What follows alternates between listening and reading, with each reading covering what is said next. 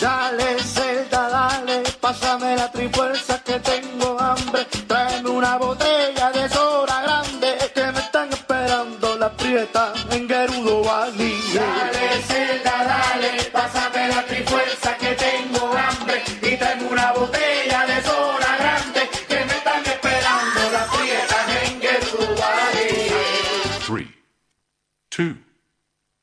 This is what we're made for. Game over.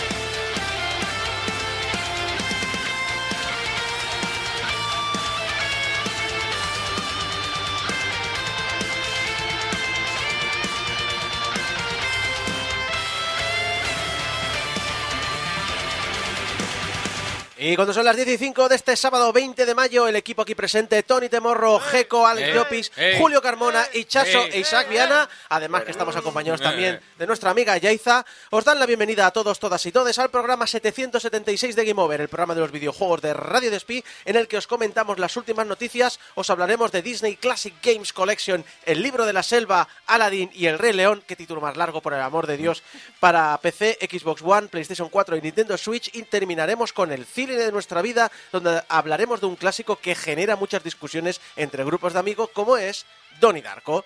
Pero antes, eh, pero antes vamos a comenzar, hombre, con lo- como es obvio, con el simulador de penes en llamas, con el simulador de sacrificios satánicos, con el nuevo Kerbal Space Project Channel, como se llame, el simulador de turista inglés en Mallorca. El- Este me ha dolido. Más le dolió al turista. Me ha dolido. Vamos a hablar, como no, de Zelda Tears of the Kingdom. Venga, venga, dale, dale. Hay que decir que no me gusta nada este meme, pero a la gente le gusta, así que dale caña, dale, dale a la No gente llevas lo la, la- la tabla de mezclas, es lo que hay. Exacto. Mira ganando todo. Dale, dale.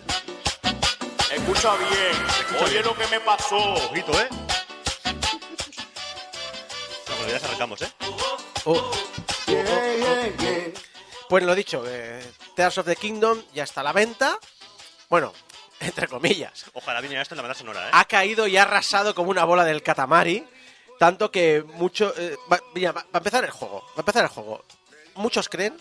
Lo he hablado con mi hermano, mucha gente en Twitter me dado la razón. Mi hermano luego me dijo: No, no, si es que además la, la opinión no es mía, es, es compartida en Twitter. ¿Os acordáis de Breath of the Wild? Sí, claro. ¿Os acordáis de, de lo enorme que era Breath of the Wild?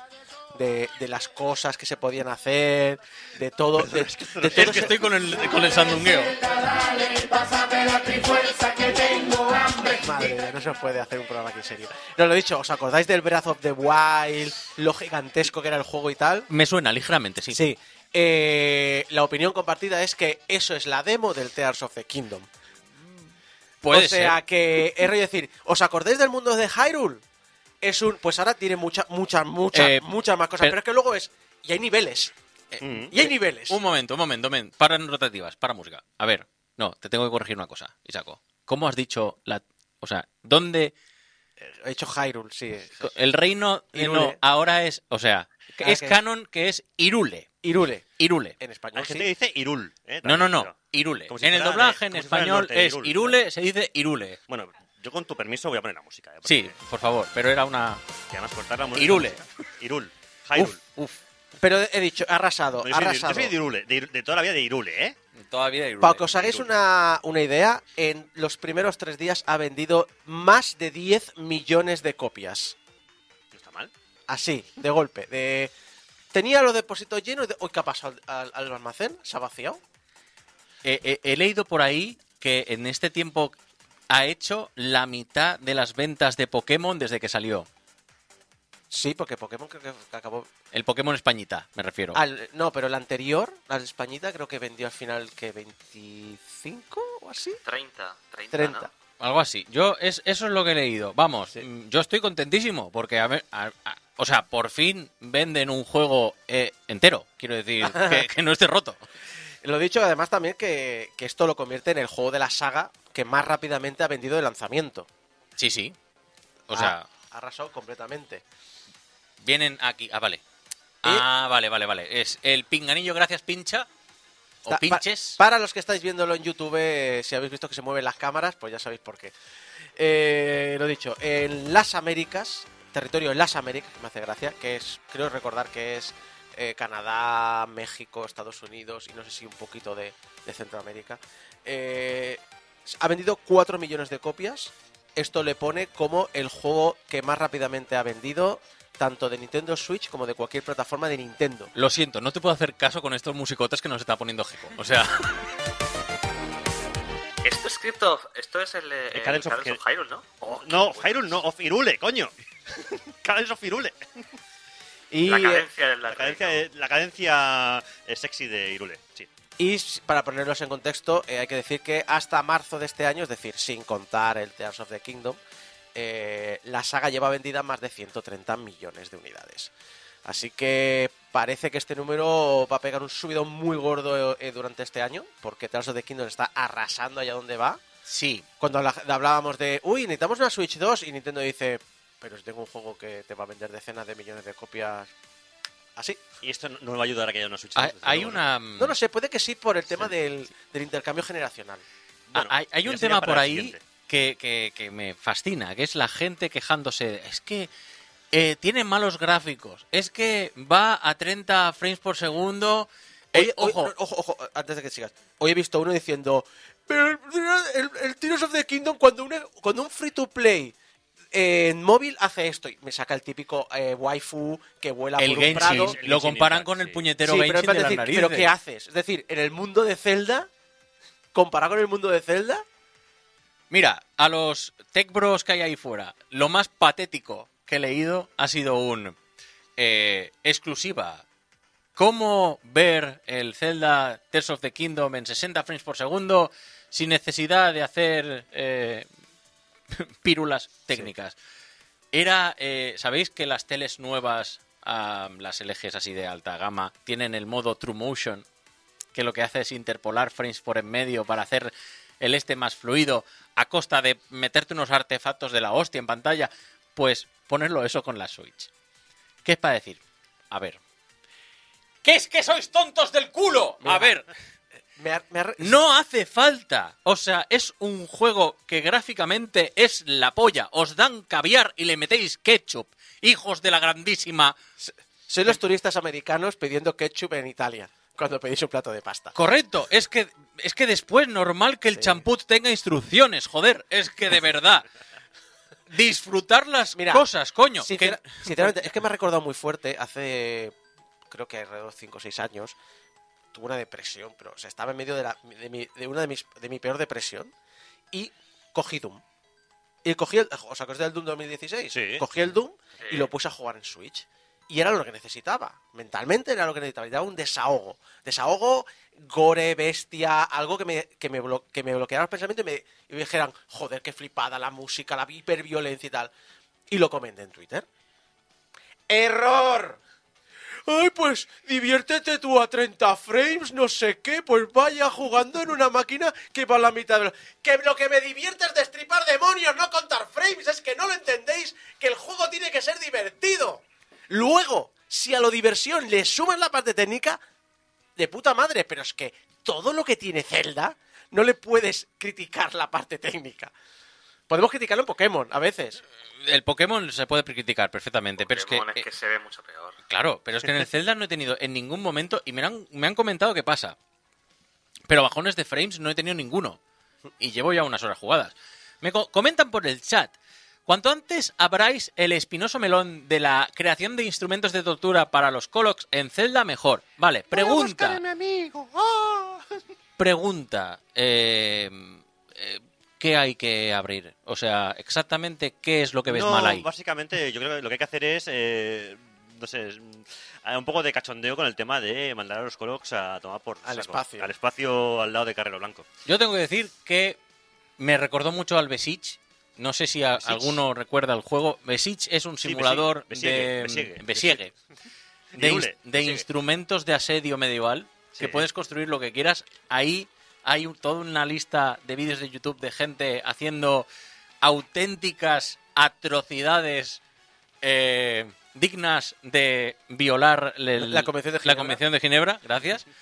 Eh, pues esto está pasando ahora con el Zelda y lo de los Colocs, pues mira, eh, yo qué quieres que te diga, me encontré un Coloc diciendo es que quiero ir a ver a mi amigo, Mi amigo. le puse un cohete en la espalda, activé el cohete y dije, Sí, pues ala, mm, tu el amigo. Colo volvió a su planeta. Murió en el exacto, viaje. Godspeed. A mí lo que me encanta es la evolución que han tenido los dos juegos. En el primero, mira qué guay, puedo cocinar y puedo volar con ala delta. Mira, acabo de construir un bombardero de... que puede arrasar toda esta ciudad en 5 segundos. Sí, sí. Aparte de los mechas Eh, eh, gigantes. los eh, extremos sí, de este juego, ¿eh? los mechas gigantes que echan eh, fuego por el pene. Sí. Sí, sí. No, eh, ahora hemos hablado de una cosa bonita, vamos a pasar a una cosa no tan bonita, porque obviamente hay que volver a hablar sobre la compra de Activision Blizzard por parte de Microsoft. ¿Por qué? Porque la Comisión Europea ya ha dado su aprobación final para la, para la compra de la adquisición de esta compañía. Los puntos del informe de la Comisión Europea en la cual aprueban esta adquisición, de, por ejemplo, dice eh, defiende que Microsoft no tiene un incentivo a la hora de bloquear Call of Duty en PlayStation, ya que el área económica europea se venden cuatro PlayStation por cada Xbox. Y la licencia Call of Duty no es tan grande en nuestro continente como lo es en otros territorios. Definamos otros territorios, eh, Estados Unidos. Porque Asia creo que tampoco. Tampoco sería, En ¿verdad? Asia, no, no, no, No lo veo. No arrasan, no. que- No, no, en Rusia tampoco, por algún motivo. Eh, que las compañías no habrían puesto sus juegos en servicios de suscripción si de verdad creyeran que iban a canibalizar sus ventas, así que la situación no va a cambiar después de la compra. Sí cree, al igual que pasaba en el Reino Unido, que el trato va a dañar la competencia en el mercado de la nube y va a fortalecer la posición de Microsoft. eh, perdón, va, va- a fortalecer su posición en la nube, como también la posición de Windows como sistema operativo de PCs. Microsoft, para compensar esto, ha ofrecido una licencia gratuita para transmitir todos los juegos actuales y futuros de Activision Blizzard para PC y consola de los que los usuarios del área económica europea posean la licencia en el sistema de transmisión de su elección y además ha ofrecido a los operadores de servicio de juego en nube una licencia gratuita para transmitir sus juegos para cualquiera de los usuarios situados en esta área. Ambas propuestas tienen una duración de 10 años y aseguran que los juegos transmitidos serán de la misma calidad y contenido que los juegos descargados tradicionalmente. Estas propuestas han servido para que la Comisión Europea apruebe la transacción.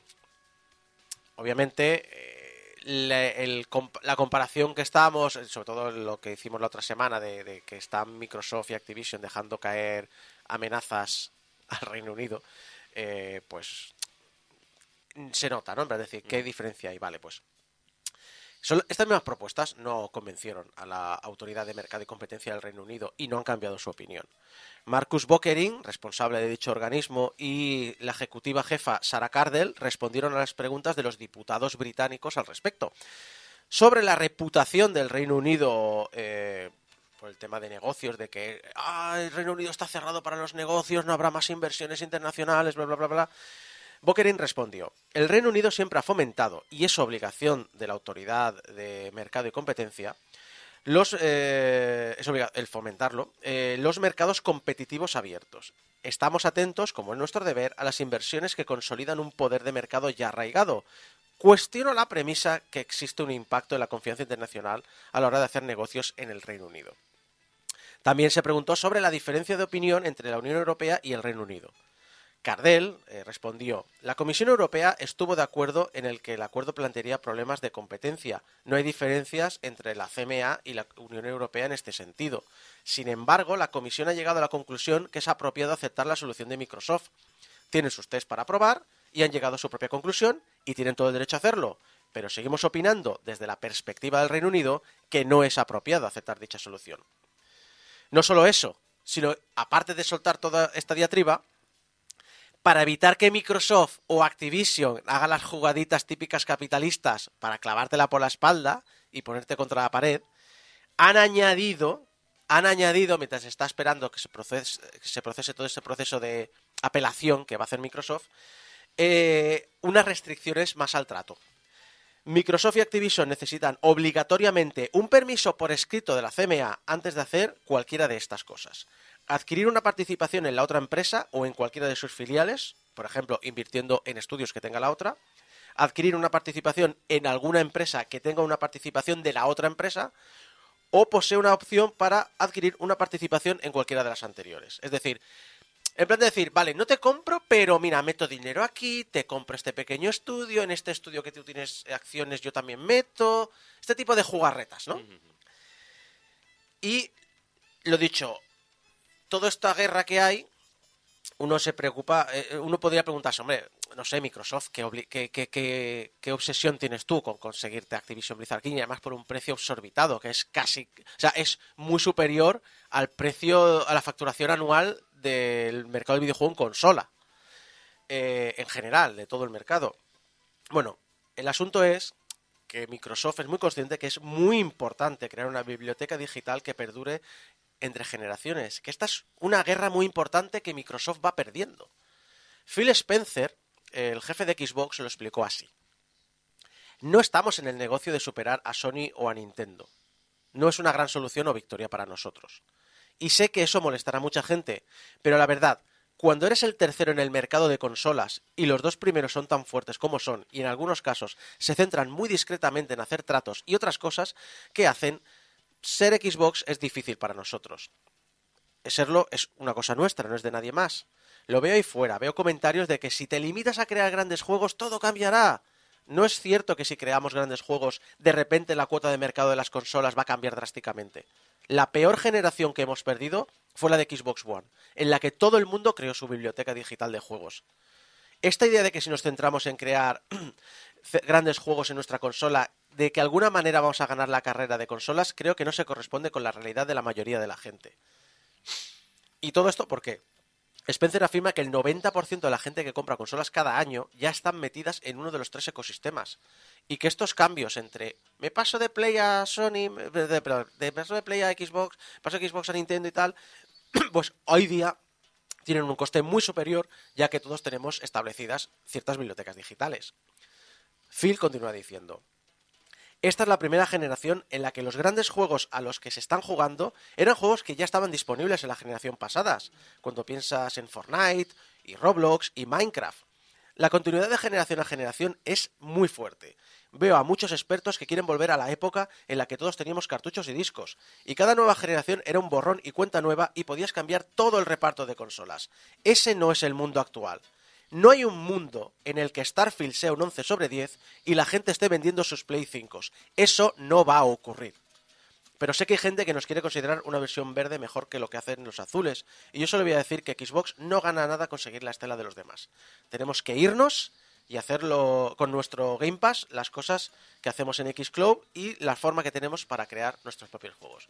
Y es cierto porque, ¿os acordáis que muchas veces en este programa hemos hablado de Nintendo porque le va bien? Pues porque dijo, voy a hacer lo mío. me voy a crear mi mercado y ya está. Y es lo que está diciendo Phil. Olvidados, olvidaos de la guerra de los 90. Eso no funciona hoy día. Todos, desde el más hardcore que quiere todo en físico hasta el, hasta el más práctico que lo tiene todo en digital, todos tenemos una cuenta con mucho dinero invertido dentro. Todos queremos pasarla de una a otra. Y, como también dice, estamos por fin en una generación de que, sí, ¿cuántos años llevamos de Play 5? O de series. ¿Dos? Más, ¿no? Y que más, ¿eh? muchos Sí, sí, juegos sí. que seguimos jugando son de Play, generación Play anterior. 5 y las series, yo te diría que van para el cuarto año ya, o tercer año, mi seguro, ¿eh? Sí, sí, y de hecho, el, el ejemplo que he puesto de Minecraft. Minecraft salió en la época de la Play 3. Ujú. Y aún quedaron años de Play 3 antes de que, de que acabara. Julio, ¿querías decir algo? Eh, sí, yo es que la verdad es que con las palabras del, del- Iba a decir Phil Harris, no me acuerdo su nombre. Phil Phil Spencer, Spencer. El Tito Phil. el tiro Phil. tiene razón en muchas, en muchas cosas. Y quería preguntar, porque yo no he tenido, llevo muchos, yo no he tenido una PlayStation desde PlayStation 2 y nunca he tenido una Xbox. ¿El catálogo digital de ambas consolas se ha mantenido desde la generación anterior a esta? Es decir, tú puedes jugar a juegos de Xbox One, de Xbox One digitales, por ejemplo, un indie, decir, me quiero coger Celeste, que está en Xbox One, y me lo puedo jugar en mi PC, en mi Xbox Series todo X. lo de todo lo de One creo que lo puedes jugar en, en series. Y luego tienen la parte esa de retrocompatibilidad de la 360 y la primera Xbox. Lo que pasa es que el problema eso ya lo pararon porque el problema es que tienen que que negociar licencias juego por juego.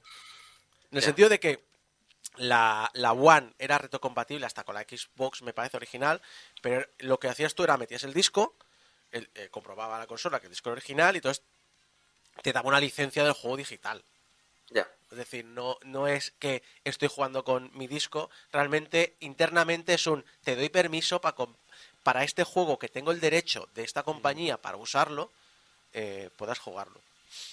Y es cierto que lo que se vean hablando de hace 15 años, de el mundo es digital, pues estamos ya ahora los efectos prácticos, en el sentido de decir, la guerra de consolas ha terminado y no ha terminado con un ganador, ha terminado con un cambio de paradigma. Era lo normal. Además, es que eh, Microsoft lleva queriendo meterse. Mira, una cosa, por ejemplo, con el tema este de, de estar repasando el E3 tantos años, es que te das cuenta cómo oh, Microsoft ha querido meterle la zarpa desde, desde un principio, igual que hizo Sony, porque vio que ahí, había- ahí estaba el negocio. Y siempre se ha quedado como la tercera opción, porque aparte nunca ha tenido ni el beneficio del público japonés, ni casi el europeo, y evidentemente, pues mucho menos el ruso, asiático y demás.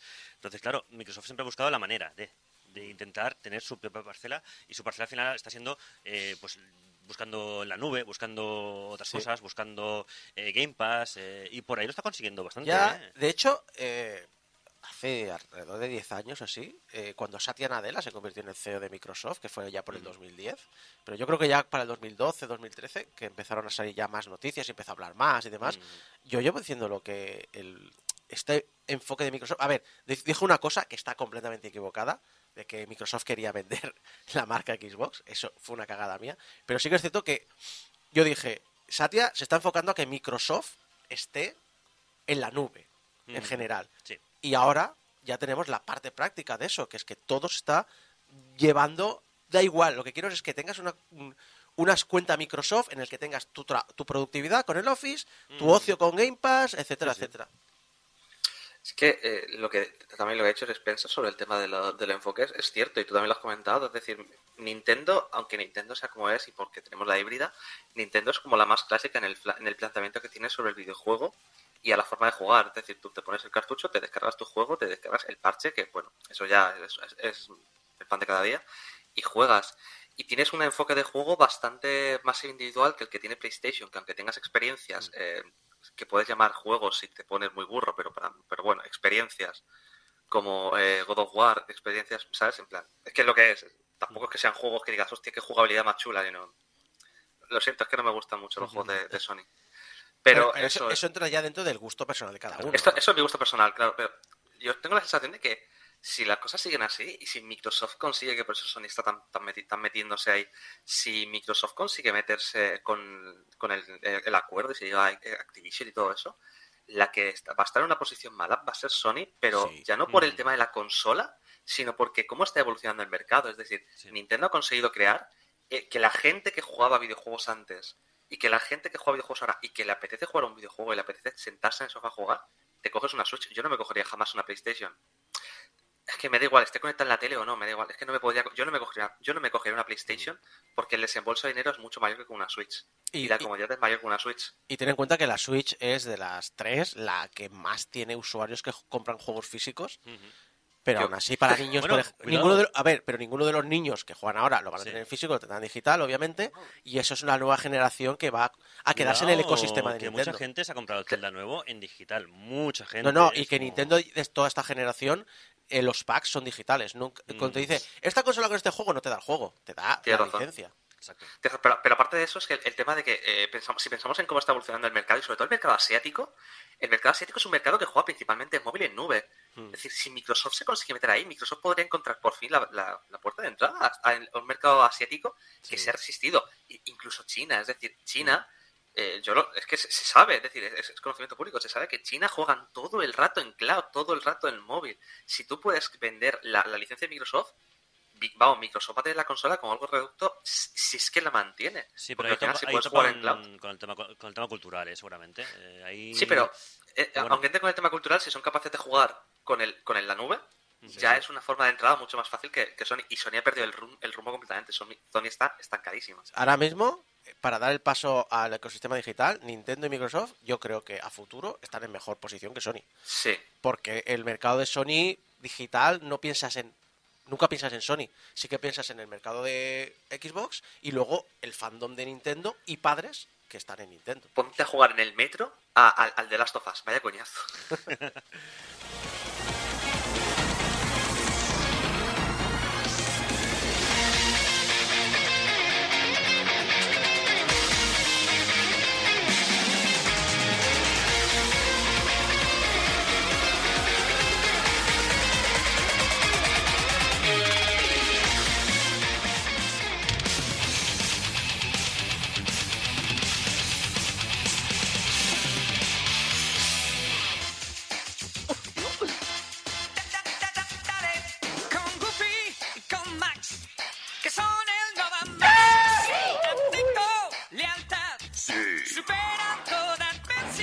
vamos a dejar el tema de la guerra de, los conso- de consolas de los 90 para hablar de la guerra de consolas en los 90. Ay, como persona que creció en los 90, adoro los videojuegos de plataformas. Y otra cosa muy de los 90, pues fue el boom de los videojuegos basados en cualquier cosa. Hollywood había puesto los engranajes del marketing a punto y encontraron en el incipiente mercado de los videojuegos para consola doméstica una nueva vía para conseguir adeptos que llenasen las salas de cine o los pasillos del blockbuster. ¿Os acordáis del blockbuster? No, porque Blockbuster no estaba en España. Sí que estaba en España, sí que estaba. Hubo- Sí, hubo- en la calle Aragón hay hubo uno, Blockbuster en-. Hubo blockbuster, había un blockbuster en Mallorca, flipado. Pero escúchame, Pues que aquí, fíjate tú. eh, aquí, aquí en Hospitalet no había ni uno. el de la calle Aragón sigue existiendo, creo. O sea, está en ruinas, pero sigue existiendo. Exacto. Blockbuster llegó, pero era Blockbuster o. No, no, No, no, no, no. Blockbuster. Blockbuster, como azul- toca. Con el logo azul y la mierda amarilla. Pues aquí se come una mierda, ¿eh? Bueno, es que había, aquí habían videoclubs. Aquí había. Bueno, exacto. Quien dice blockbuster dice videoclub. Del barrio. Videoclub. Pero bueno, ¿y qué tienen que ver las plataformas, los juegos de plataformas en todo esto? Pues que llegaron a ser el género más socorrido para este tipo de adaptaciones. Estamos hablando de películas, series de televisión, mar- mascotas de marcas conocidas de bebidas carbonatadas o restaurantes de comida rápida. Todo valía en una época donde tener a un personaje de dibujos animados que fuese el emblema de tu compañía era el sueño anhelado de todo directivo de Wall Street que tenía estas marcas de polvo blanco en las narices. Tenía caspa en el bigote. Eh, tenía un poco de caspa. Hay que Se limpiar iba al baño a retocarse Sí, la nariz. hay que limpiar el lavabo, ¿eh? De vez en cuando se quedan ahí los Sí, restos. en fin. Y hablando de, co- de cosas encocadas, hablemos de dibujos animados. Mascotas Hombre, y en- los 90 sí. En Sí. los 90 los dibujos eran muy encocados. Eh, pues eso, hablando de, mas- de gente encocada, dibujos animados, mascotas y expertos en exprimir económicamente el legado artístico y cultural de nuestro último siglo de historia, pues vamos a hablar de Disney. ¿Qué os parece?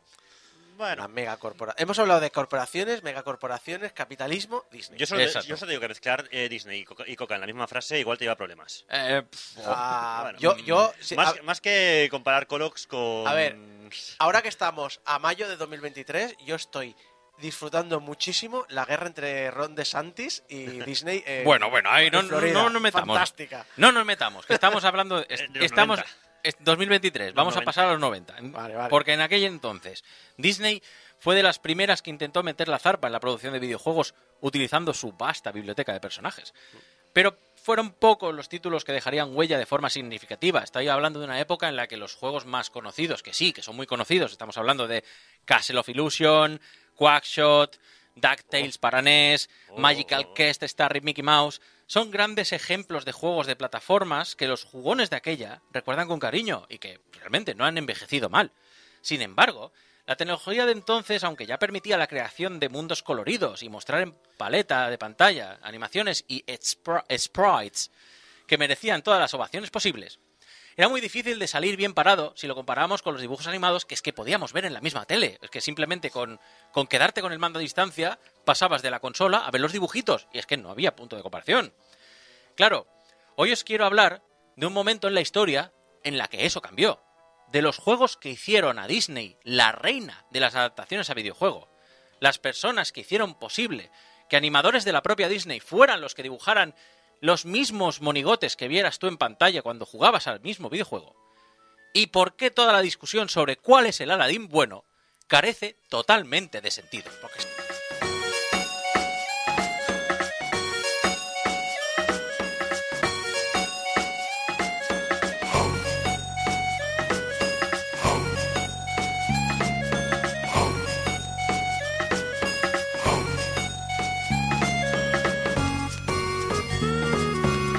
Me estoy refiriendo, como no, a tres títulos en concreto. El libro de la selva, Aladdin y El Rey León. Los tres salieron recopilados para todas las consolas modernas en el pack Disney Classics Games Collection and Knuckles, o Sí. Starring Dante, from the Devil May Cry series. Championship Edition. Exacto.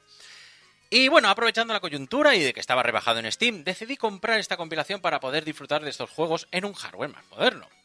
Como compilación, pues da lo que promete. Por el precio base tienes Aladdin y El Rey León. Quiero remarcar, precio base, luego hablaré de eso. Porque, bueno, tienes Aladdin y El Rey León en casi todas sus versiones de consola. La de, bueno, esa que no mencionamos, Mega Drive, Game Boy, Game salvo Aladdin, ¿no? que no viene con la versión de Capcom. Esa la tienes que pagar aparte. Porque si pagas el DLC, que son nueve pavos más, por cierto, tienes el juego del libro de la selva en todas sus versiones y ahora sí la versión de Super Nintendo de Aladdin. Y, y la, y la comisión de Capcom ahí, ¿no? Efectivamente. Eh, y la verdad es que se nota que el juego al que le han dado más amor ha sido Aladdin. Porque junto a todas las versiones que he mencionado, se añade un Final Cut en el que arreglan bugs, im- implementan mejoras que realmente fueron a los desarrolladores originales, les preguntaron qué habríais mejorado al sacar el juego cuando en su día, tomaron nota e implementaron esas mejoras. ¿Sabéis lo de es difícil tocar el código de otro? Ahora imagínate el código para una máquina en el que prácticamente Mm, programas sí. en assembler casi. Básicamente. Y una de las cosas que más tocaron, por ejemplo, fue la cámara. Fue una de las cosas que más se quejaron los desarrolladores originales. Pero bueno, junto a los juegos, tiene un montón de material extra. Un montón. Como documentales de cómo se hicieron los juegos, entrevista a los desarrolladores, eh, concept art, mucha información escrita e incluso la demo con la que vendieron a Aladdin en la Trade Show Expo del 93. Uh, O sea, es tienes historia. una demo que es la que salió antes eh, al público, lo- la prim- el primer vistazo que pudieron hacer al juego. Pero vamos, como, como compilatorio, la, la rehostia. Hablando y en plata. El desarrollo del recopilatorio corre a cargo de Digital Eclipse, que son los expertos en montar packs de juegos emulados. En su haber tienen Mega Man Legacy Collection, The Disney Afternoon Collection o Teenage Mutant Ninja Turtles The Cobabunga Collection. Que Muy este buenas a collection Gecko- todas. Sí, sí, muy me- buenas. Me gustan todas, hasta la de Mega, hasta la de Mega Man. Mira. Y mira, la verdad es que a mí, que me la suda dos pueblos jugar a un juego retro en una pantalla plana y con un mando que nos ha pasado 20 años cogiendo mo en un desván, Es que no estás disfrutando de la experiencia real. Pero esto va con... ¿A, a cuántos FPS va esto? iros a la mierda, policía del retro. Eh, bueno, Usa una CRT para esta mierda. si no, no. exacto. La, la verdad, la emulación da todo el pego. Juego tal y como recordaba jugar al Aladdin en la Mega Drive que me dejó uno de mis amigos.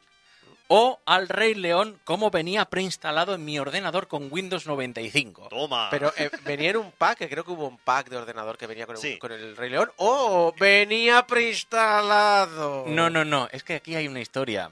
Eh, Compaq y Microsoft tuvieron un acuerdo con Disney Eso es el que hablaba yo. para que viniera el Rey León instalado en sus ordenadores con Windows 95. Había un pequeño problema, pero... Y es que mm, había un crash en el juego, nada más arrancar. Ah, qué bien.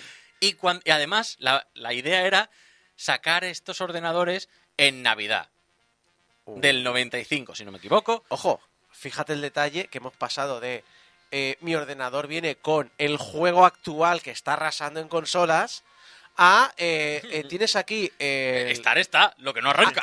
eh, a- eh, ahora estamos en el tiempo de ahora tenemos el solitario que jugabas antes pero ahora es de pago y no, no de pagar el juego no no pago mensual Sí, sí, Porque sí. Eh, hemos- a esto hemos llegado. Pero bueno, el caso es que da igual, los niños no lo pudieron jugar. Veían el icono ahí y era en plan de, papa, esto no arranca. Pero bueno, el caso es que el emulador que viene con el... Estamos hablando otra vez de- del Sí. Disney Classic Collection, por favor, recapitulemos. El emulador viene con todas las funciones típicas. Tienes la eh, cambiar el formato de pantalla, añadirle filtros, marquitos para decorar. Y aquí la pieza clave. Y es una cosa que yo, cuando de- de que la he descubierto en los emuladores, que para mí es indispensa- indispensable. Un botón de rebobinar. Botón de rebobinar. Es decir, Y me la suda. juega- El juego es tan difícil que es CRT. imposible jugar sin esto. Y lo juegas en CRT. Eh, que te calles. Policía del retro, vete a la mierda. Joder, qué olor de naftalina. Eh, en fin, que apretando un botón puedes ir rebobinando la acción unos segundos. Claro, esto va muy bien para evitar que te maten enemigos o, o obstáculos que puedan ser traicioneros, como O- todos los del juego, O diseños mal hechos. o diseños mal hechos. Pero bueno, el caso es que puede, y digo puede, que jugando al Aladdin con opción de rebobinar, vaya a ser lo más cercano que tengamos a jugar al remake de Prince of Persia Las Arenas del Tiempo. Pues sí. O de jugar un remake anterior al juego que remakea. A mí me ha recordado también mucho a los juegos estos de rally que, que le, tienes- le puedes dar al botón de rebobinar un poco cuando te has, te has ido de madre por la, por la Ah, curva, sí. por la cuneta y haces rebobinar El y grid. no pasa nada. ¿Te acuerdas del grid? Sí, el grid. Sí, Bueno, sí. Los, de fin, rally también que- lo hacen. Que se gasta que se sale. Por la cuneta. Eh, exacto. En conclusión, que este recopilatorio para mí se lleva todos mis dieces Pero que ya está. y ya está, que Eso- a tomar por culo. 10 minutos de análisis. Eh, pff, bueno, pues, ¿qué, os parece si hablamos de cómo se originaron estos juegos?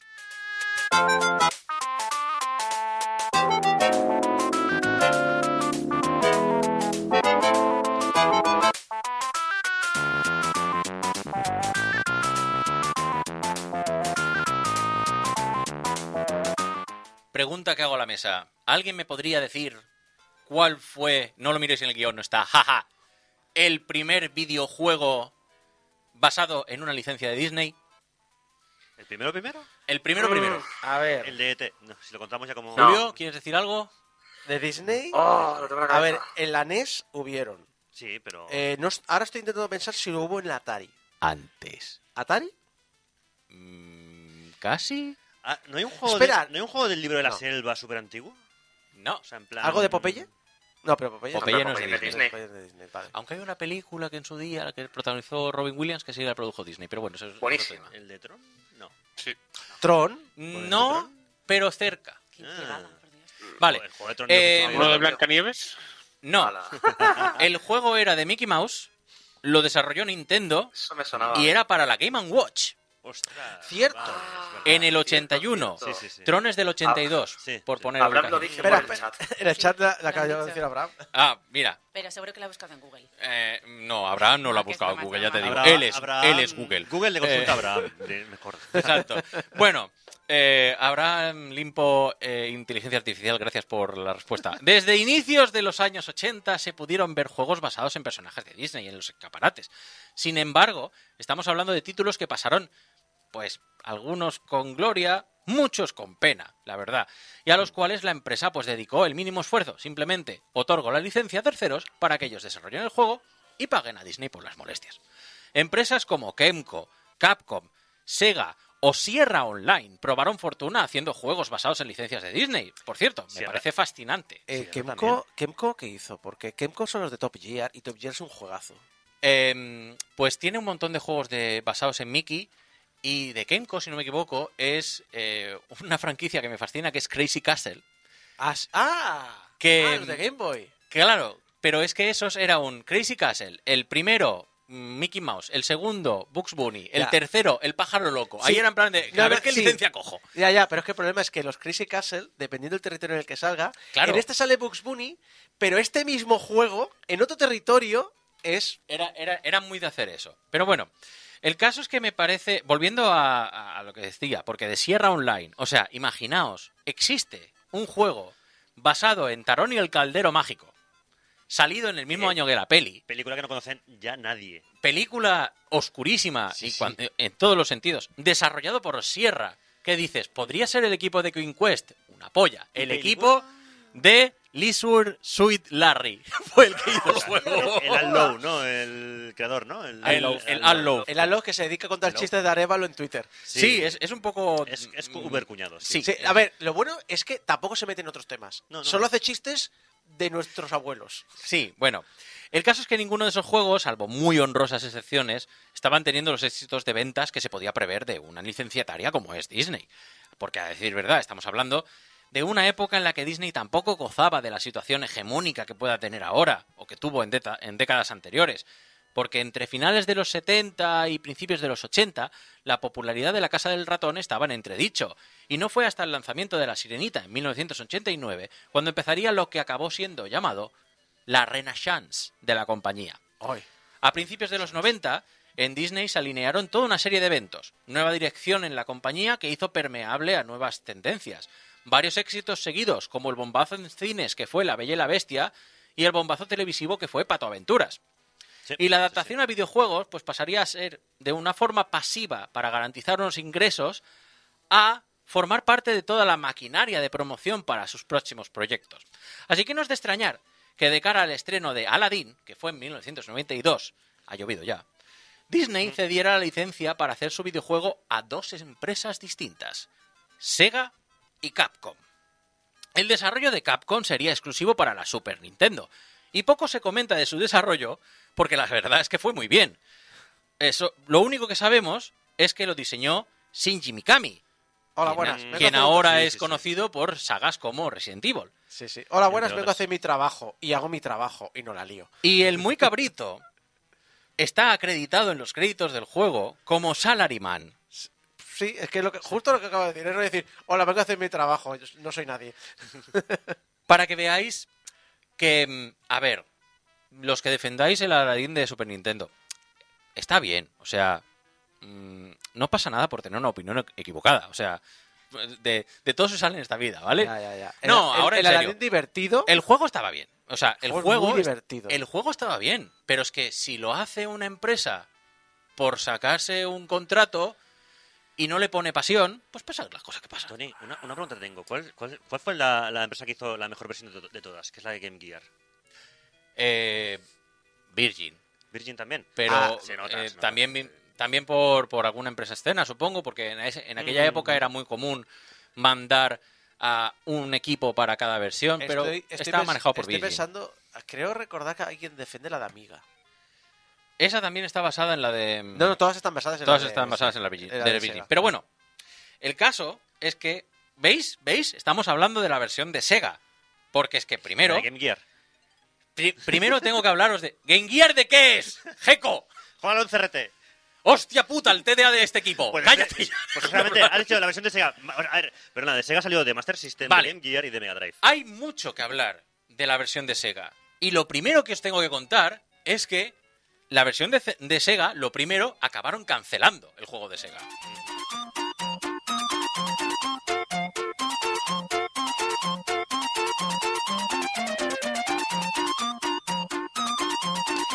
El proyecto de Aladdin para Mega Drive estaba en desarrollo por parte de Blue Sky Software. Ninguna relación con el estudio de Ice Age. Lo he mirado dos veces, por si acaso. Es que el logo es prácticamente idéntico. Bueno, la empresa tenía experiencia trabajando en juegos basados en licencias en general, y Disney en particular. Fueron los que hicieron el juego de la sirenita para Mega Drive, o, como yo la llamo, Echo de Dolphin para, para niñas pequeñas. Ah, vale. Pensaba que habían hecho de verdad Eco de Dolphin y el creador es un fumeta y drogadicto. Sí, sí, de sí, sí. verdad. No, Bueno, los tripes de los 90 que hablábamos antes. Sí, sí. Pero no, eh, en fin, el caso es que para 1993 había otra película en el horizonte para la cual Sega había adquirido licencia para producir el juego. Sí, amigos, estamos hablando de, cómo no, Parque Jurásico. Ostras. Y claro, eh, Blue Sky también era la encargada del desarrollo del juego. Ojo, ojo que también hay debate con qué eh, Parque Jurásico es mejor, si el de Mega o el de Super Nintendo, ¿eh? Eh, Cuidado con eso. ahí ya no A te sé ver. decir porque ninguno de los dos A me ver. gustó. Iba- eh, la bromita está bien, la respuesta es ninguno. Por eso mismo. Debido a esto, el equipo de desarrollo pues se tuvo que dividir en dos. Y la cuestión es que Blue Sky pues se centró demasiado en el en adaptar la película de Spielberg, porque claro, era Spielberg. Claro, que no le Entonces, decir- no le claro. no le vas a decir que no era el Rey Midas. A Disney no le gustó demasiado ser el segundo plato. Entonces, como vio que no estaban cumpliendo con los plazos ni con las expectativas, pues dijo a tomar por culo y canceló el proyecto.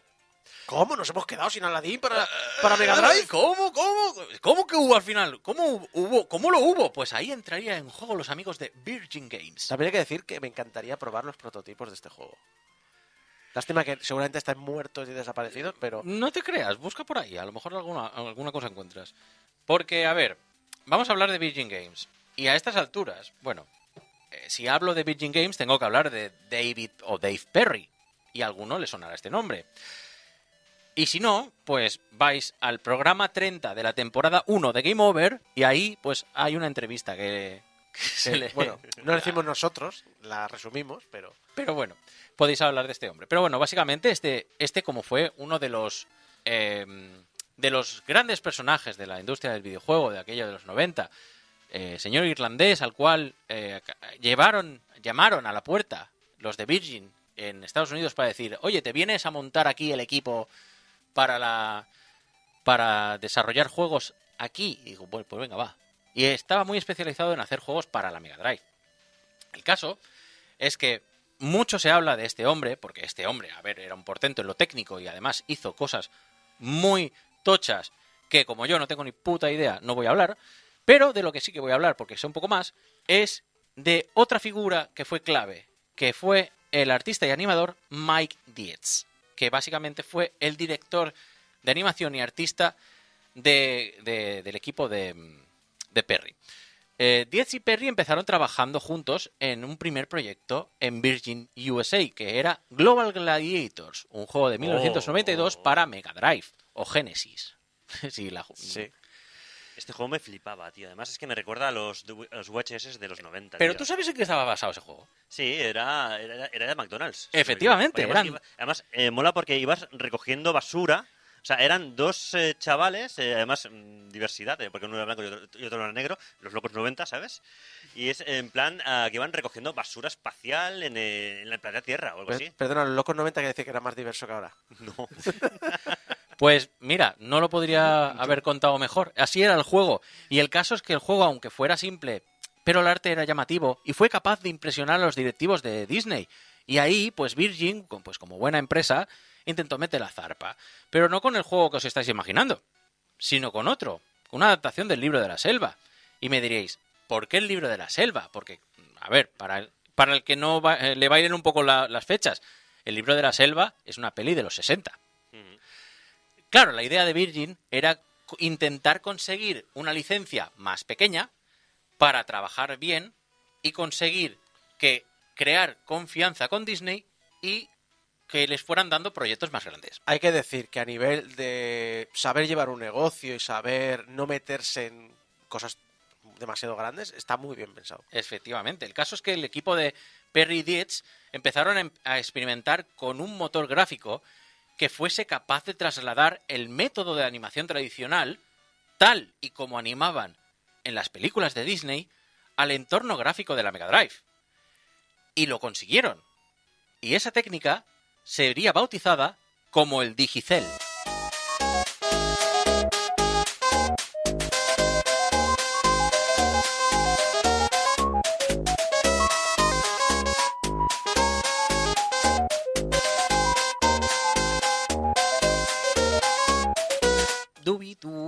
De Digital hablaré yo. Vale. Eh, la técnica digital se basa en dos pilares básicos. Por un lado, escanear y trasladar los frames dibujados a mano al ordenador sin perder ningún tipo de detalle. Y por el otro, traducir el código de tiempo o timeline utilizado por los animadores y en el cual se, es el tiempo que usan para proyectar las imágenes. Para eso, el primer paso, bueno, mm, lo resumo muy guarramente, es escanear los dibujos. No, no, os estoy, no estoy inventando aquí la rueda. Para, scan de los principios de los 90, que también... Un, un scan. Pero claro, aquí, quien, si hay alguien del público que haya trabajado como artista o como animador o tenga un poco de experiencia en pixel art, pues, a ver, estamos hablando de escanear un dibujo, imaginaros un dibujo animado tal cual aparece en la peli, claro, lo escaneas y lo pones en una paleta de colores de la Mega Drive. Algo Una de- resolución de la Mega Drive. la, la resolución de la Mega Drive, un poco de detalle pierdes. Un poco. Entonces, claro, ahí Generoso. había que hacer un trabajo de traducción o de traslación de la imagen del medio tra- tradicional al medio digital con una resolución tan baja. Y claro, ahí estaba el tema de que el señor Dietz, por ejemplo, pues tenía experiencia en las, en las dos, tanto de animador tradicional como de pixel artist. De hecho, el Global, Global Gladiators fue animado mediante, bueno, mediante sprites, técnica tradicional de sprites de, de, de hacerlo eh, sin, sin dibujarlo a mano. Claro, eh, y esto se ve muy bien si jugáis al libro de la selva y veis el, el- el menú de, de, de concept art.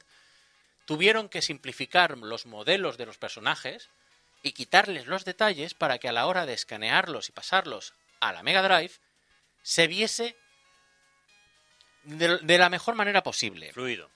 Porque hay que tenerlo en cuenta. O sea, no vais a poder coger una animación tal cual de una película y trasladarla a un medio más pequeño, porque los detalles crean artefactos que, que- que dan mal a la vista.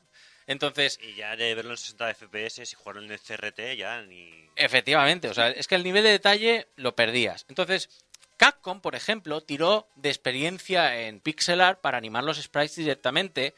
Y claro, ellos hicieron los sprites tan bonitos que podrían decir, ah, son como los de una película de Disney. Eh, Pero lo ves y no, no. no lo son. A ver, que quedan bonitos y demás. Yo no me voy a quejar nunca del Magical Quest, por ejemplo. Es un, es un portento gráfico. Pero no, lo no era lo mismo. Lo que estamos hablando aquí es que Virgin aplicó su experiencia como artista de videojuegos, su experiencia como animador y buscó un punto intermedio. Y esa es la clave de la técnica Digicel. Esto, eh, una vez dibujados los frames, claro, remodelados los personajes, dibujados las, animaciones, eh, limpiadas las animaciones, entintadas, se digitalizaba el resultado y luego ahí se pasaba a, al, al- al engine. Pero claro, ahí hay un problema. El engine tiene que saber leer esos frames y tiene que saber ponerlos en orden. Porque esto en, en animación tradicional lo que se hace es básicamente, pues tienes los dibujos por un lado y luego hay una tabla de, como una tabla de Excel, si no la ves bien, que se llama hoja de exposición, en la que básicamente los animadores dicen, pues mira, el orden de lo- para hacer esta animación, señor caminando, tienes que poner en ese orden. Dibujos 1, 2, 3, 4, 5, 5, 5, 5, a lo mejor aquí hay un bucle, 5, 4, 3, pones el orden, y el número de frames por los cuales se expone cada dibujo. De esa manera tienes lo que ahora que tenemos tan cómodo en el Premiere, ese timeline que tenemos, viene de ahí, heredado.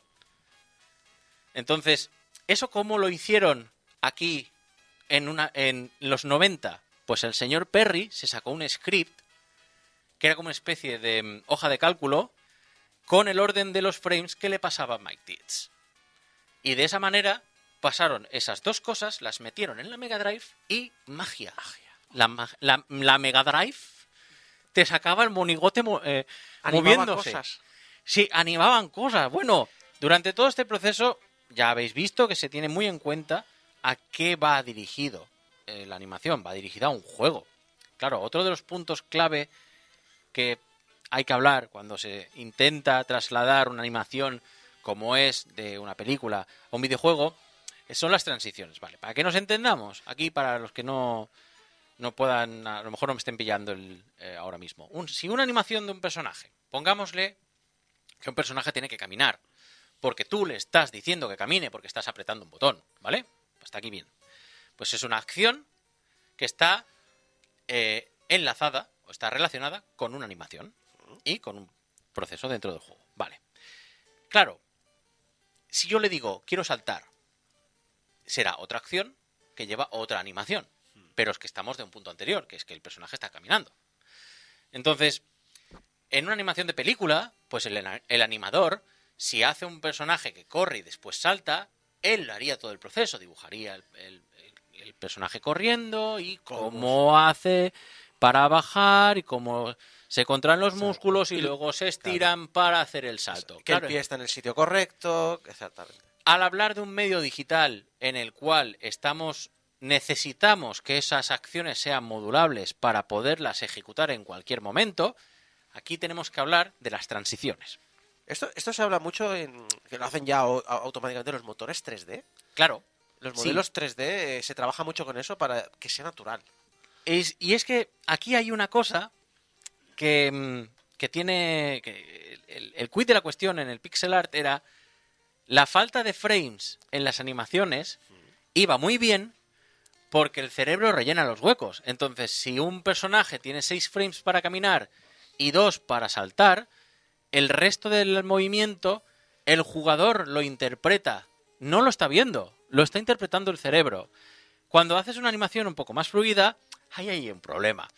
Y era un, y ahí el papel de Mike Dietz pues fue determinante porque él tuvo que enseñar a los animadores de Disney, o sea, un señor que él venía de hacer animación para videojuegos, tuvo que enseñar a la gente de Disney a cómo animar para videojuegos.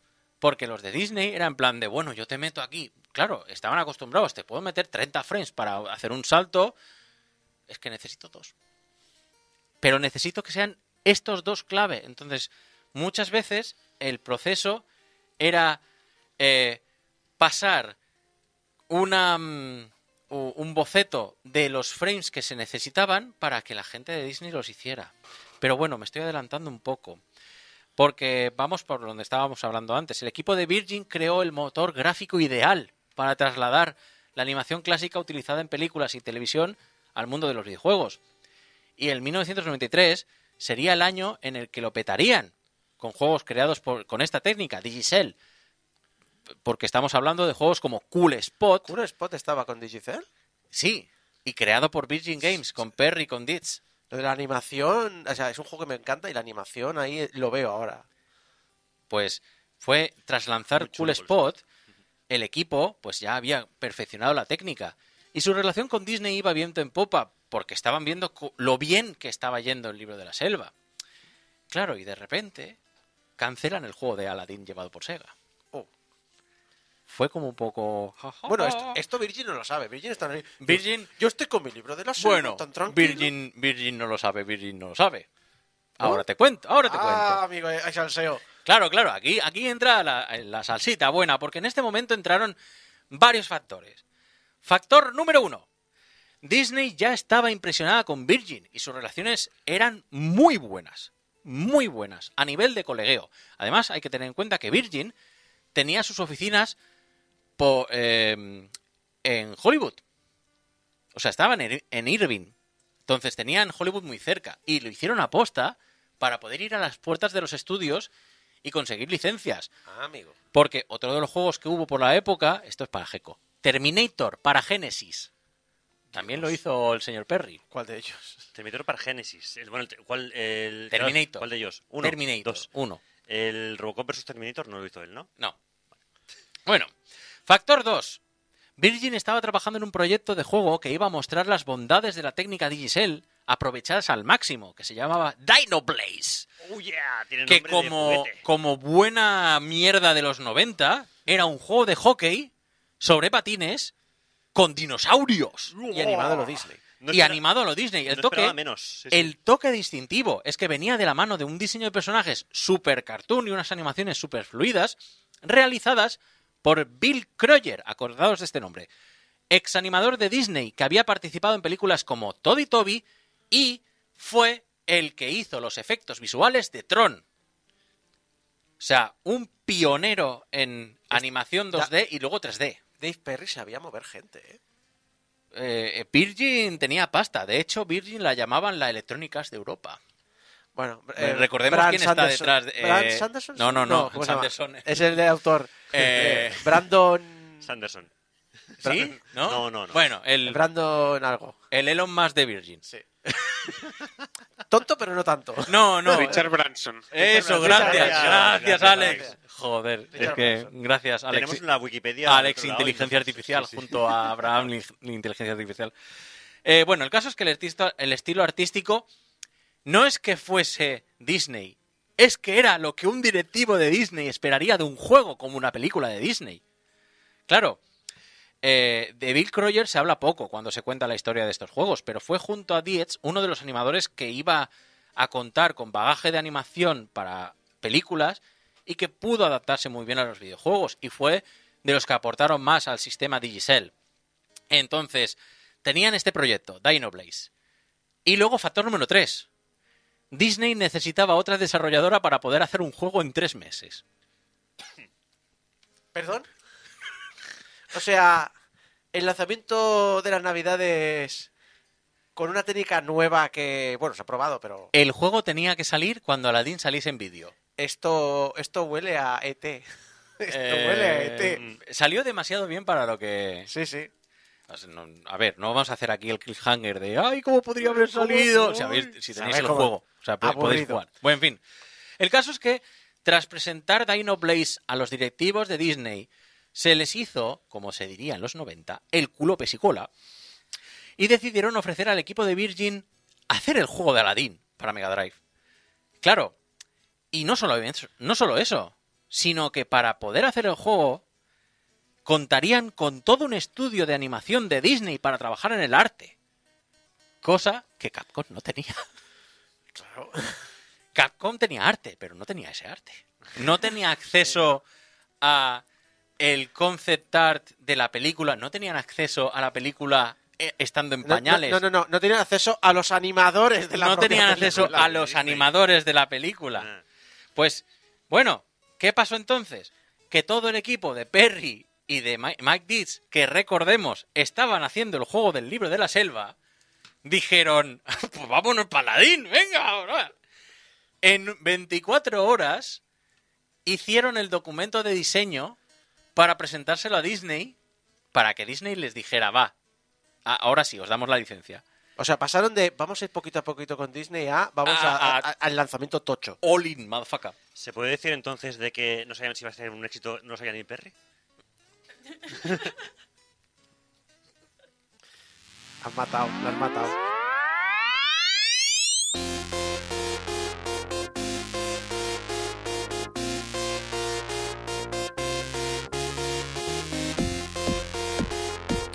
Mike Deeds ocupó una posición de director de animación y es que pasó de hacer las animaciones a lo Juan Palomo, como lo hacía en el libro de la selva, a coordinar a todo un puto equipo de animadores de Disney y a enseñarles toda su experiencia para adaptar correctamente la dirección artística de la película original al videojuego.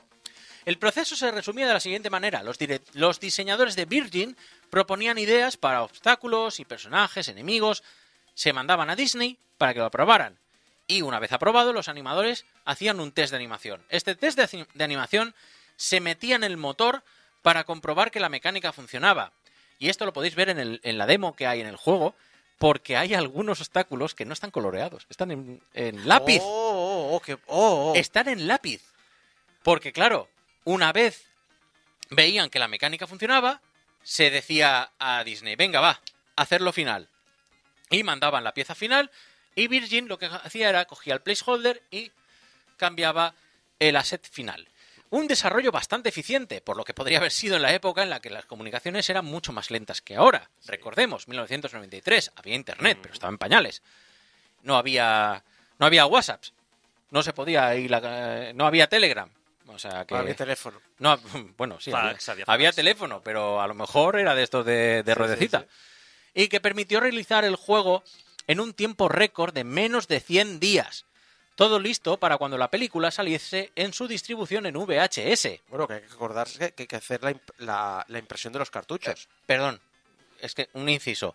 A ver, eh, el VHS, para quien no lo sepa, es. ¿Os acordáis del, del DVD? Ay, no, perdón, espera. ¿Os acordáis del Blu-ray?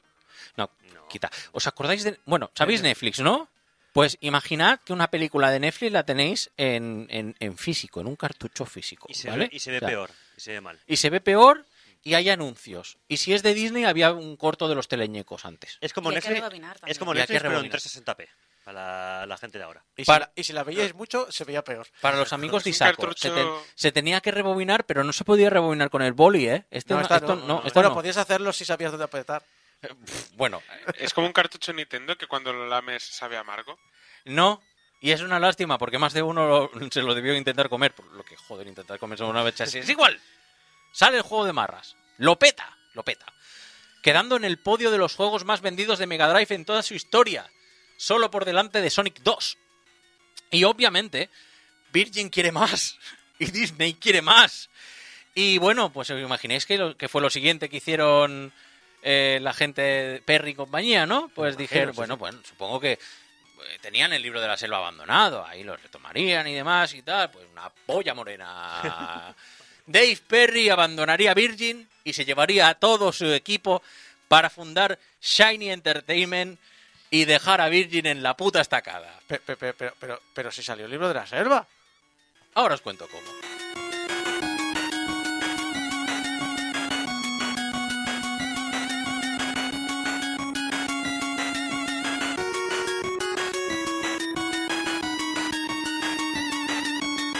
Pues, ¿qué pasó con el desarrollo del libro de la selva? Pues lo acabaría otra desarrolladora, Eurocom, conocida en el mundillo por ser prolífica y contar con muchos ports y juegos basados en licencias. Que, bueno, de ella vamos a hablar más adelante, no os preocupéis. El desarrollo pudo acabar sin mayores complicaciones, ya que prácticamente el libro de la selva estaba acabado. Lo único que había era que retocar cosas. Pero claro, Disney estaba preparando otro bombazo. Y esta vez quería asegurarse de tener su correspondiente videojuego preparado. Y Virgin había conseguido esta vez la licencia completa para desarrollar el juego, no solamente para una consola o para una familia de consolas. No, no, no, no, no, no. Esta vez tenía todas. Tenía PC, tenía Super Nintendo, tenía Mega Drive, tenía todo. Y estamos hablando del Rey León. El Rey León, que aquí el desarrollo lo, des- lo encabezaría una conocida, bueno, conocida ahora, pero desconocida entonces, Westwood Studios. La primera complicación. Claro, esta gente les viene Virgin y dice, oye, ¿queréis hacer el juego del Rey León? Tenemos experiencia con el juego de Aladdin. ¡Uy, qué chulo el juego de Aladdin! Podemos usar la misma técnica y tal. Claro, cuando llegaron allí y vieron que todo el equipo que había hecho el juego de Aladdin se había pirado. Ups. eh, tenemos la técnica de Giselle, pero ¿qué cojones hacemos con ella? ¿Cómo funciona esto? Pues había la noticia buena y la mala. La noticia buena es que el estudio, o sea, el estudio de animación de Disney para películas, Disney Feature Animation, creó y estableció un estudio única y exclusivamente para juegos en Florida. Y tenían un estudio que eran los animadores que habían hecho le- la animación para Aladdin, pero esta vez ya establecidos como una empresa aparte y con la que podían contar. Con lo que no podían contar era con la experiencia técnica de esas animaciones pasarlas al juego. Y quiero que os acordéis de este punto, porque va a venir más adelante. Porque claro, iba a haber problemas. Por ejemplo, eh, los animadores de Disney se negaban a recortar frames en animaciones clave. Porque, claro, les dijeron, es que necesitamos que las animaciones de Simba tengan X número de frames. Es que mm, así no se, mm, así no es como se mueve un animal.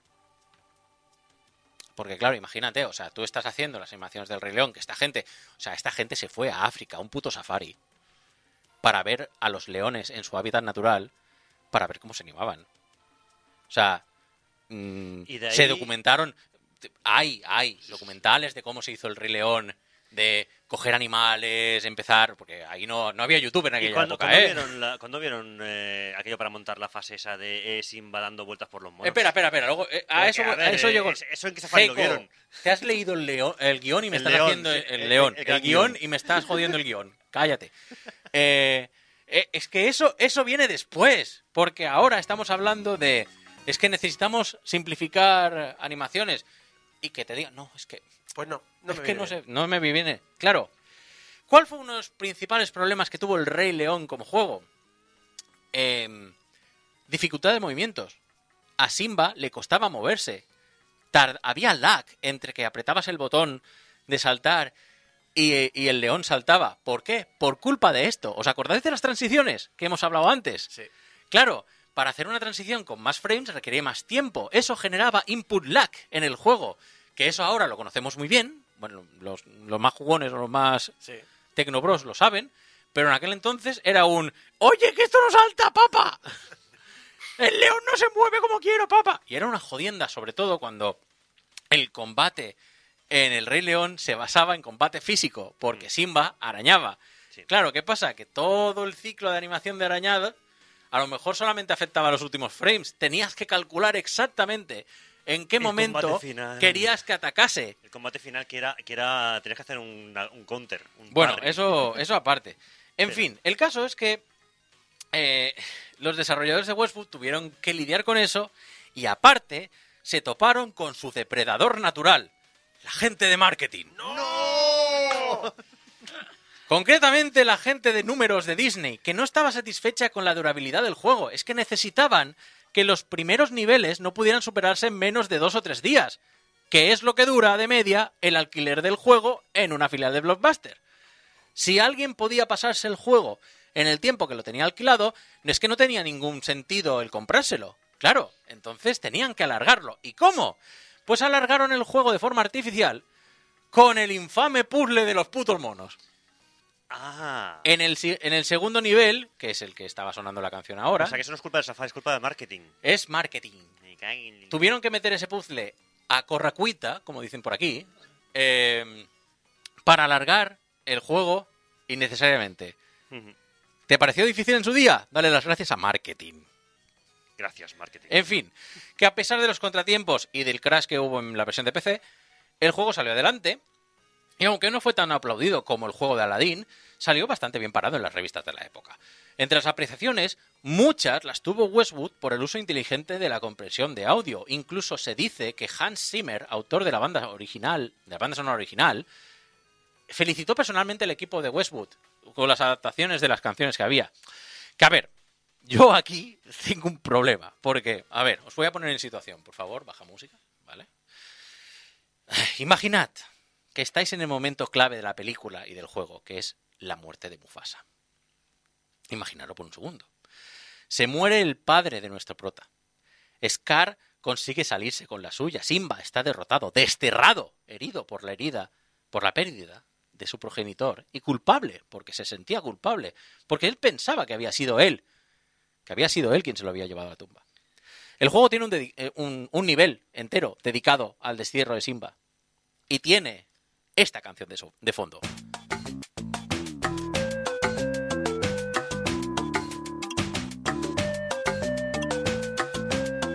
¡Tremendo cumbión, Simba!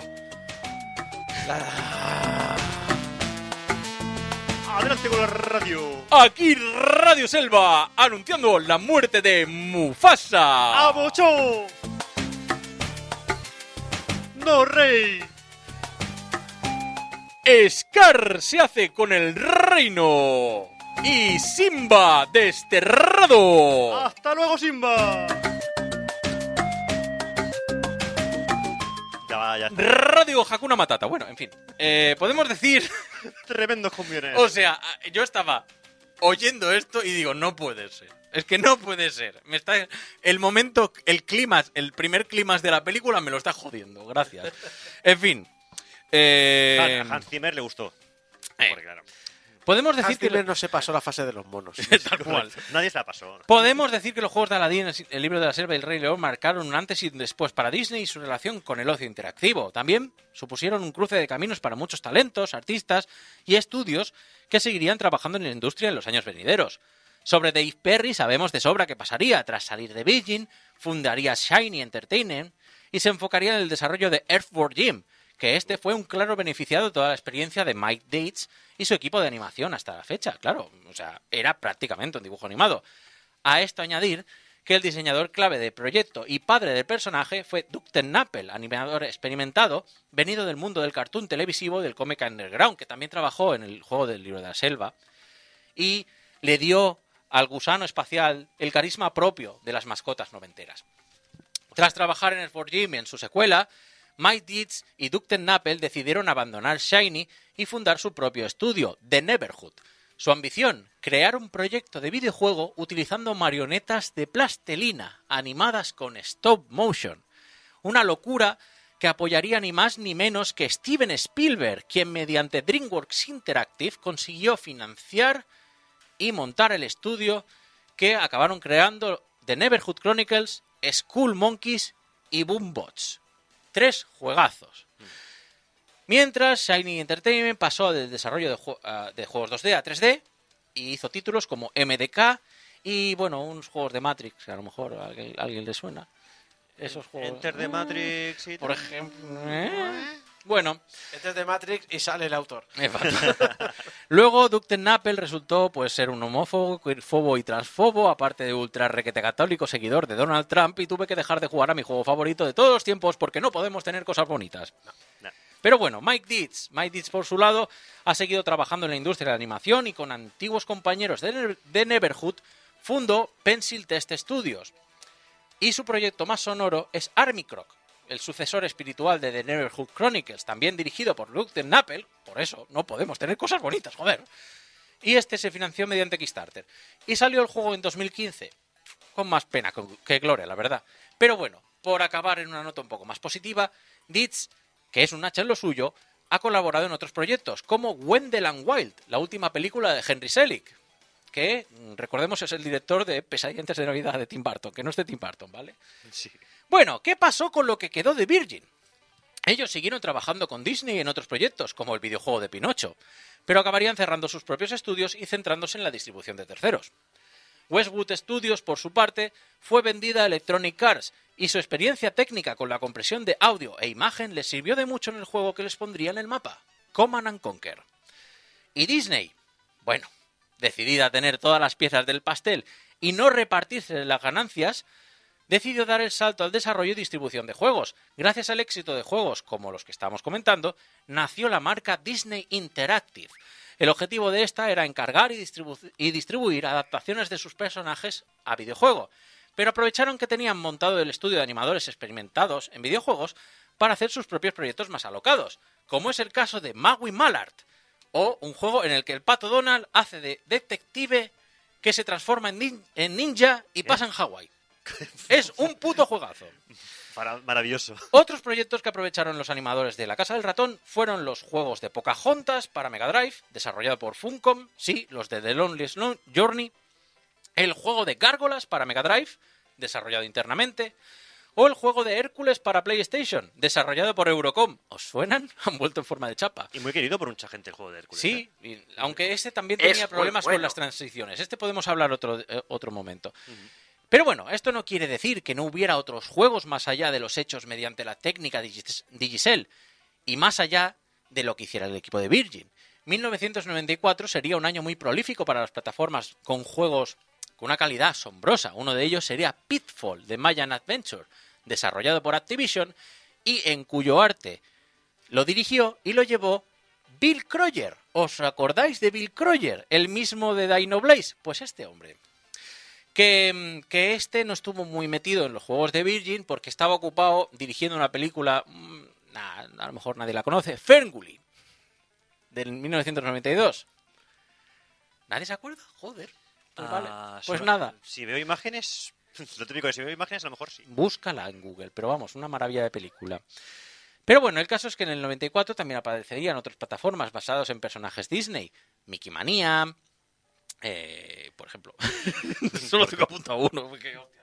Pero, pero era muy bueno, ¿eh? Y que uno. Vale. De manera era muy bueno. Mucho, es que era, era mucho juego. Bueno, en fin, Mickey Manía sería desarrollado por Traveler Tales, unos desconocidos en aquel entonces y que también contarían con animadores de Disney trabajando codo con codo. ¿Y qué pasaría con Traveler Tales? Pues antes de ponerse a hacer juegos de Lego, eh, empezarían a hacer sus primeros juegos basados en las primeras películas de Pixar. Pero eso, amigos míos, ya es otra historia.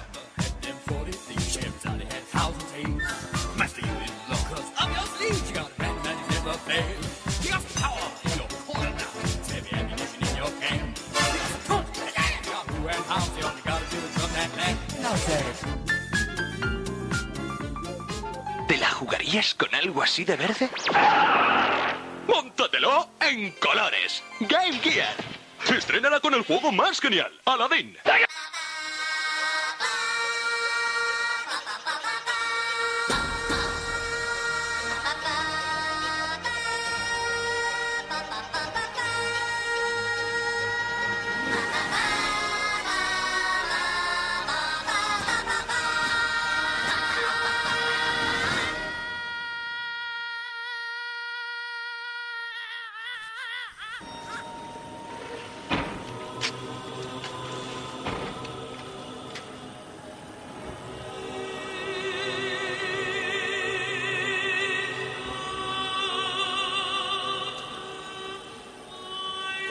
Llevas ese estúpido traje de conejo?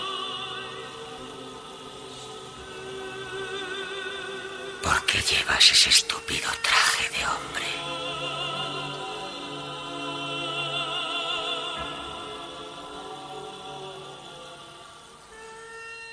Y después de mucho tiempo vuelve el cine de nuestra vida. Y Chaso, es un placer volver a verte aquí en el estudio. Igualmente. Y sé que nos vas a traer uno de, de- bueno, aquí realmente es una de las pelis de tu vida, que te encanta, que es, bueno, Donnie Darko. Que es divisiva, ¿eh? Eh, Incluso en el estudio aquí tenemos división de opiniones. Bueno, es de mi vida, pero también es una peli de culto, ¿eh? O Sí, sea, totalmente. Eso no, eso no lo he negado. Todo el mundo la tiene en imaginario, aunque no la haya visto incluso, porque, bueno, hay bastantes cosas icónicas. Entonces, bueno, os pongo en contexto. Sí. ¿Vale? Estamos en 1988, en una localidad de Estados Unidos, en un barrio residencial de clase media acomodada, aparentemente perfecta y apacible, muy como podemos imaginarnos los barrios estos con casitas como mujeres desesperadas, ¿no? Quedan 28 días para Halloween y tenemos de trasfondo las elecciones de Bush padre contra Michael Dukakis, que es demócrata. Entre todas estas, estas circunstancias, Donnie Darko, que sufre de, bueno, es sonámbulo, em, aparece, gracias a esta circunstancia, em, vivo, se salva por los pelos, de morir aplastado en su habitación por el motor de un avión de origen desconocido. Tan desconocido que es como, ¿dónde está el avión? ¿Sabes? Está el motor, pero ¿y el avión dónde anda? Aparecen ahí una serie de hombres a los Men in Black. Eh, le hacen firmar a los padres un acuerdo de confidencialidad, de que no pueden contar nada sobre esto. Y, y entonces, eh, curiosamente, a partir de este suceso, em, Donnie Darko em, tiene una serie de, de visiones que, que, bueno, nos hacen plantearnos cómo está su salud mental, ¿no? Y a partir de, ya, ya con el tema del sonambulismo y demás, eh, bueno, entonces es esto. em, tiene como una serie de visiones mm, que le confieren como una especie de superpoderes, mm, de ver un poco hacia más allá, hacia el futuro. Clarividencia. Sí. Entonces, ¿pero por cómo? ¿A través de qué? A través de un amigo, que no sabemos si es imaginario del todo o, o realmente hay algo más allá de, de esa imaginación. Tengo un nuevo amigo, ¿Real o imaginario? imaginario, ¿Quieres hablarme de ese amigo? Frank. Frank. ¿Qué te dice Frank? Me dijo que le siguiera, ¿Que le siguieras a dónde? al futuro. ¿Y qué más te dijo? Luego me dijo... Luego me dijo que el mundo se iba a terminar. Así que nada, esto, bueno, esto es una conversación con su psicóloga y, entonces nos encontramos ante la duda de, de qué le pasa a este chico, ¿no? ¿Es alguien que realmente está mentalmente enfermo? ¿Es alguien que, no sé, empezamos a, a ver viajes en el tiempo y todo empieza a, ser como ciertamente confuso, ¿no? A ver qué, qué- qué está pasando, ¿Qué- qué- a dónde nos va a llevar esta historia. Em, Donnie es un- ya el apellido, ¿no? El arco tiene este punto eh, oscuro. Em, es como el típico rarito ¿no? del instituto que, que es un inadaptado, que bueno es muy inteligente, esos que casi ni tienen que estudiar. O sea, realmente no es un típico empollón. No es un empollón, en verdad. Es simplemente pues un tío rarito que, que va- ve más allá de, Más de las que cosas. rarito es como introvertido y sí que es verdad que es muy particular. Sí. Como que no tiene mucho filtro. Ser de- introvertido no es ser rarito, ¿eh? No, pero... Sí, ya. Me refiero que es introvertido y, y además como que a la hora de realmente relacionarse con la gente no tiene filtro. Es decir, mm, es muy... Pero precisamente por eso no sé hasta qué punto es introvertido. O sea, el tío suelta lo que piensa sin ningún tipo de mm, pudor. O sea, es muy Le- le- contestatario. Le, falta mucha eh, mucha inteligencia social, quiero decir. Sí, emo- bueno, emocional, sí. Eh, sí, no tiene esta capacidad de empatizar, a lo mejor. Bueno, es un alguien incomprendido, alguien que no se siente escuchado, que, que, bueno, es, una- es un adaptado social. Es en una sociedad en la que todo es perfecto, él es como... La pieza rara. La, la parte discordante, ¿no? Eh, no sé, pero realmente no se achanta ante nadie. O sea, es tampoco creo que sea un marginado como tal, porque nadie se mete con él. O sea, cuando lo intentan, él realmente sale por la tangente y... y- No recuerdo que se metan con él en el instituto en plan No. como, ¿sabes? Peter Parker ahí, Spider-Man, que todo el mundo le abusa cuando, cuando no es Spider-Man. No, el tío va, va a su rollo simplemente, ¿no? Quizás, o sea... Sí, o sea, él, él va a la suya. Es, es, la- eso, es una pieza discordante. Es como la persona que, que, que de repente ve... O sea, él tiene como ese punto de locura, pero eh, una locura que realmente es lúcida, que le, que le da eh, la visión de las cosas reales. No es un pardillo. No, no es un pardillo. Eres diferente. Lo siento. Pretendía ser un cumplido. Y nada, pues eso, que en realidad aquí eh, es rarito, pero es- está bien, está bien. Y aparece una chica. Es diferente y es un cumplido. Es diferente, pero es un cumplido. Para esta chica, ¿no? Que aparece, eh, Gretchen Green, eh, pues este chico de repente le, le, le despierta mm, e- ella él realmente, est- esta cosa un poco social que decíamos antes que tiene, eh, pues de repente conecta con alguien, ¿no? Esto le, le hace avanzar un poco en la historia. Y, y bueno, se suceden una serie de personajes pintorescos en toda esta trama. em, porque la película es bastante coral, o sea, aunque el protagonista absoluto es Donnie, eh, hay una serie de eventos que se van sucediendo a- al, al estilo efecto mariposa que no sería posible si no, se- si no aparecieran cada uno de estos personajes, ¿no?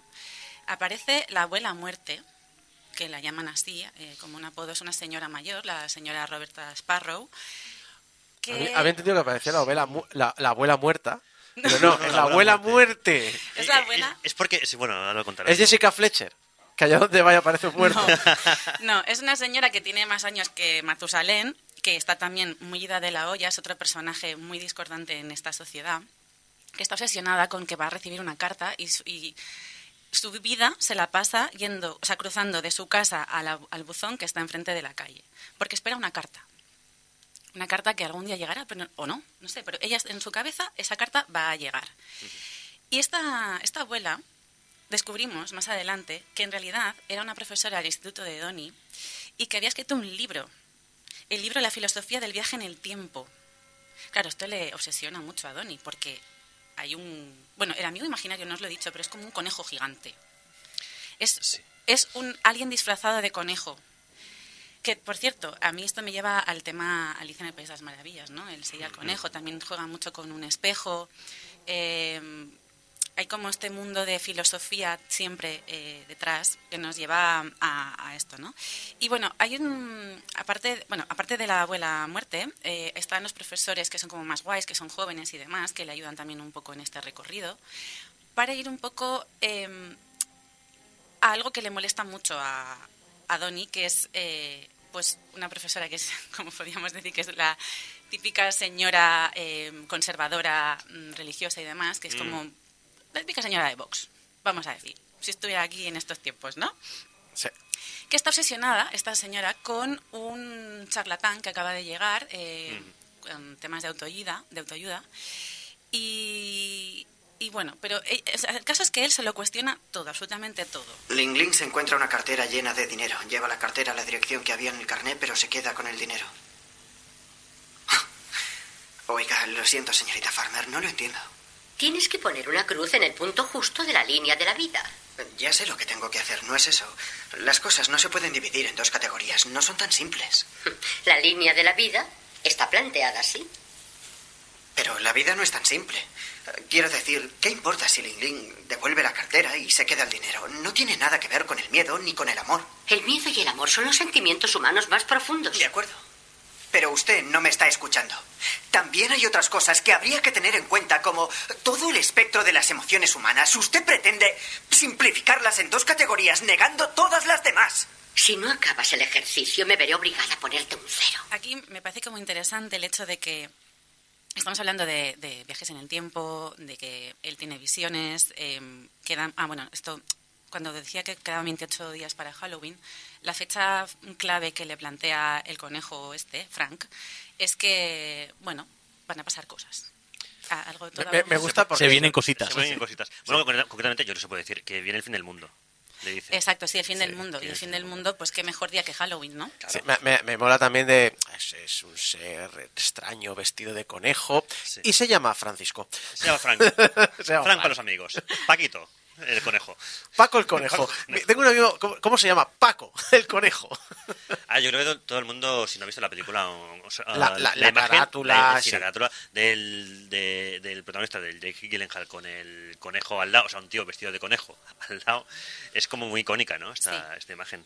Y él también con el, bueno, de hecho desde el día del Halloween, ¿no? Disfrazado también disfrazado. con la calavera. Sí.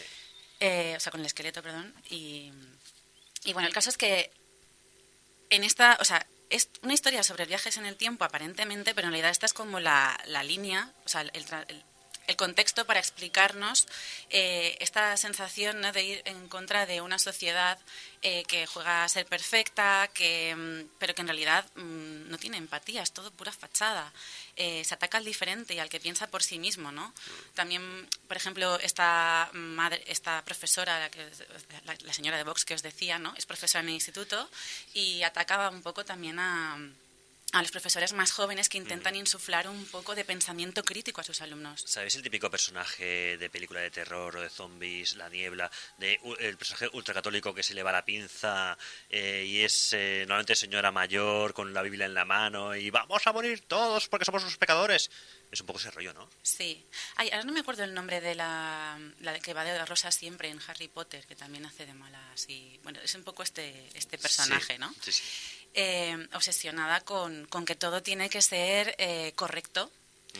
Que en realidad es curioso porque en su cabeza es una ética, o sea, hay unas, los son valores positivos, o sea, no hay maldad en sí, o sea, es como, es como su forma de pensar, de entender la bondad. Lo que pasa es que esa bondad no, no acepta eh, voces disonantes, o, o sea, A mí me gustó una... eh, hay una, una amiga que está metida en muchos temas de narrativa y claro, comparte gente del tema narrativa y guion. Y me gustó muchísimo una frase que decía, eh, un problema a la hora de que cuando la gente crea personajes y es eh, cuando, escriba, cuando escribes al malo, ¿no? Es un, eh, nadie es malo. Nadie es, oh, me, voy a levan- me he levantado hoy, tengo ganas de hacer mal. No. Mm, todo el mundo es el héroe de su propia historia. Por tanto, el malo no es malo porque hace maldades, el malo es porque hace las cosas que van en contra de lo que los demás queremos. Pero para él es lo correcto. exacto. Y entonces me representa mucho eso, que esta es mi forma de ver el mundo y todo lo que salga de esa forma de ver el mundo es el mal. Pero esta señora está creando el mal para la mayoría de personas que la rodea. Eso es, es- bueno, es, es una persona que realmente busca el bien, pero ese bien es, bueno, no, no es el más adecuado. Y entonces, eh, bueno, bajo nuestro punto de vista, claro, esto. Hay un libro sobre que también se habla mucho en la película, que es eh, Los Destructores, de Graham Greene, que, que va sobre, bueno, es una sobre el tema de mm, conflicto intergeneracional, intergeneracional y, y que habla de la destrucción como una forma de creación. Esto es algo que también se trata bastante como en la película, ¿no? Al final, este final del mundo, en realidad nos está hablando de la tangencialidad de los universos y, y, de, y de cómo acabar con un universo puede abrir otro, ¿no? O, o- o que eh, acabe bien, o lo que entendemos por bien, cerrado y demás. Entonces, este libro que se llama Los Destructores, eh, de, de Graham Greene, eh, es eh, precisamente eh, lo que insufla un poco de, de pensamiento crítico y lo que la señora esta de Vox pues no soporta. ¡Estamos hablando de nuestros hijos! Considero que nuestros hijos no deberían leer esta basura. Discúlpame, ¿qué nos estás proponiendo? Nosotros no prohibimos libros. La Asociación de Padres tiene la obligación de impedir que a nuestros hijos se les enseñe pornografía. Es un texto en tono irónico. Escúcheme, usted debería volver a sacarse el título. Esto, esto es súper actual. Sí, sí. Eh, el, eh, que creo que era Florida donde se han prohibido los libros. De un montón de libros. Se han de- prohibido los libros. Los- en general, o sea, tú has visto, las bibliotecas estaban vacías porque lo estaban revisando todos, porque hay penas de cárcel. Y hasta tal punto ha llegado que un padre ha dicho, pues ¿sabes qué? He cogido la Biblia y he presentado, quiero que se retire la Biblia de los institutos, porque, y he empezado a listar todos los puntos que cumplen con la ley que han puesto. Pero, y, y entonces ha quedado un político republicano. Pero no hemos hecho la ley para esto, nadie. No esperábamos que, que la fuerais a tergiversar así. Perdona, la hemos usando para lo que queréis. Eso es el problema cuando eh, la gente no sabe leer. Favor, continúa. Bueno, es que de hecho, ahora que planteas esto de la Biblia, eh, ya se cuestiona también en la película la dualidad entre, o sea, la confrontación entre filosofía y religión, ¿no? Eh, es una de las cosas que claramente critica la película en, en la sociedad. A mí me ha recordado esto. Pero es que nadie va a pensar en los niños. ¿Qué ejemplo les estamos dando? Básicamente. Yo no sé este capítulo de cuándo sería, pero... De los Simpsons. Da igual, lo pongas, o sea, Pero- lo pongas cuando lo pongas. En los años 50 o Sí, sí. en los 2020 Es que no que pensar en los niños. Sí, sí, sí. El caso es que, bueno, pues esto, o sea, el- la película va sobre viajes en el tiempo, para mí no. O sea, Ujú. va de, de- de- de todo esto, ¿no? De, de esta confrontación. Y, y creo que, bueno, lo, lo maravilloso que tiene sobre todo también es el plantel de actores. O sea, no es una película que en su momento fuera conocida. De hecho, mira, os voy a contar. Esta película se estrenó un mes después del atentado del 11S. Con lo cual eh, no llegó a pasar a los cines. Se fue directamente a vídeo, porque, claro, eh, estamos hablando de que empieza con un accidente de avión. Claro, el motor del avión cae en una casa. Eso es. Entonces, em, pues no, no, No sería el mejor timing. no, como- no tuvo el mejor timing, ¿no? Entonces, no se hizo conocida en ese momento, aunque luego, como os digo, esto fue peli de culto. Porque, ¿qué os- ¿a vosotros a qué os suenan los viajes en el tiempo? O sea, ¿a qué director le puede interesar estos temas de viajes en el tiempo, de física cuántica, A, a CMX, a Spielberg. o más recientemente Nolan? Porfa, no. A, Ozores. No. Nolan. O sea, que sepáis que esta película Ah, está, Nolan, es verdad. eh, o sea, llegó a, a- a salir adelante gracias a Nolan. Nolan se empeñó en que, en que este proyecto eh, se estrenara, una día estaba producido. Que una de las actrices, eh, una de las la profesora que, que les plantea este libro, ¿no? De Graham Greene, es Drew Barrymore, que con su productora de Flowers, em, pues ella es productora ejecutiva de esta película y es también gracias a ella que, que está, ¿no? Entonces, bueno, ya sabéis que el protagonista es Jake Gyllenhaal. Em, también sale Patrick Swayze como este, esta- este charlatán de autoayuda. Sí, es como, además es como un telepredicador, pero así en plan religioso, pero que hace vídeos de, de autoayuda, algo. Sí, el de- bueno, de la línea de la vida que, que hemos visto Sí. antes, del amor y versus mm, odio. Pero había escrito libros o algo así, era, era como Sí, muy... sí, sí. Viene al pueblo que la, la, la señora, esta profesora, está Claro, la señora de Vox está, vamos, a a, a muerte con, Sí, con sí. él. Y sale también, eh, la madre de Donnie Darko es Mary McDonnell, que es la, la presidenta de Battlestar Galactica, sale en. Independence Day y demás también. Y bueno, he flipado también porque sale Seth Rogen, no le había detectado para nada y cuando veo la lista de actores es uno de los personajes que aparecen ahí como súper secundarios que ni siquiera le había reconocido, ¿no? Y bueno, la, la hermana, una, una de las hermanas de Donnie Darko es precisamente Maggie Gyllenhaal, que es la hermana mm, real. Y el conejo es, eh, me parece de la familia Duval. Me parece, no, no recuerdo el, el nombre del actor, pero creo, que es de- la familia Duval. Ah, pues mira, justamente no le tengo fichado a, a este chico. Que es un tío muy de películas ahí indies y tal. Y claro, el problema es que va con una máscara de conejo. Pero bueno, en algún momento de la peli creo que se le ve, Sí, sí, se le ve, se le ve. Se le ve en algunos momentos, al final sobre todo. Porque al final, em, eso, hay una serie de, de- de sucesos que se van ocurriendo porque Frank le pide a, a Donnie que vaya haciendo una serie de cosas, rollo voces ahí extrañas de... "Mm, ¿Por qué no incendias eh, una casa? ¿Por qué no inundas el colegio? Y cada cosa que hace provoca otra. Con lo cual, el, el- el final realmente lo está provocando Donnie Darko a través de las voces que le van guiando de. Las voces del en mi cabeza me obligan a hacerlo. Es que me está recordando Ralph eh, diciendo... Corre, plátano. Y bueno, esto genera ciertamente una especie de paradoja temporal eh, muy interesante, pero que al final realmente es lo que cierra todo el, el círculo de la historia. Que en, en total la historia se sucede en 28 días, 6 horas, 42 minutos y 12 segundos. Y es curioso porque el rodaje de la película tu- eh, tuvo lugar en 28 días. No creo que fuera aposta. Seis horas, O sí, 42 no lo sé. minutos y 12 segundos. Pero, pero bueno, y nada, el director es Richard Kelly, que realmente mm, no es muy conocido, no ha hecho mucha cosa más allá de La Caja, por ejemplo. Ha sido más que nada guionista, también eh, ha guionizado Domino y así. Y para mí tiene mucha relevancia la banda sonora, que es buenísima. Incluso las canciones tienen em, títulos eh, como muy... eh, o, o las propias letras de las canciones muy referenciales a, a todo el tema, como Killing Moon, eh, que va sobre la previdencia y además está eh, compuesta por un grupo que se llama Echo and the Bunnymen, ¿sabes? El hombre conejo. Y, y el compositor de la, de la banda sonora original es Ma- Michael Andrews, que mm, también es conocido por Cypher, la película Cypher, y la serie Freaks and Geeks. Pues nada, Donnie Darko, Donnie Darko, la película divisiva. De hecho, en el chat está hablando Rey, que también eh, que a él le encanta, eh, que ahora pues, su pareja no, y que eh, habla mucho de lo que hablas de la división entre bueno y malo y tal, lo- que, que es si lo simplificas, eh, no, no entran las opciones reales de que existen en el mundo. ¿Cuándo hablaremos de la secuela? Mm, Nunca. Ay, ah, es verdad, hay una secuela que no Ese, ese punto de arco. ¿no? pasó sin pena ni gloria, que también protagoniza la hermana pequeña de Donnie Darko. No es del director, es de otro tío. Que es después, después de que el mundo se muera. Un pequeño apunte porque veo que Abraham está mencionando a David Lynch, no tengo muy claro de dónde sale, pero justamente para mí esta película tiene una combinación de Nolan con Lynch impresionante. Nolan por toda la temática y por los recursos más audiovisuales y por Lynch porque, por el tema de los personajes extraños y esta cosa como muy oscura. Pues Donnie Darko, Donnie Darko, un clásico, una película de culto, eh, película que tengo pendiente algún día a ver. La tienes en Amazon. Eh, ah, vale, bien. Pues En bueno está, saber. sí, sí. Prime. Pues mira, porque a mí yo ni la conocía.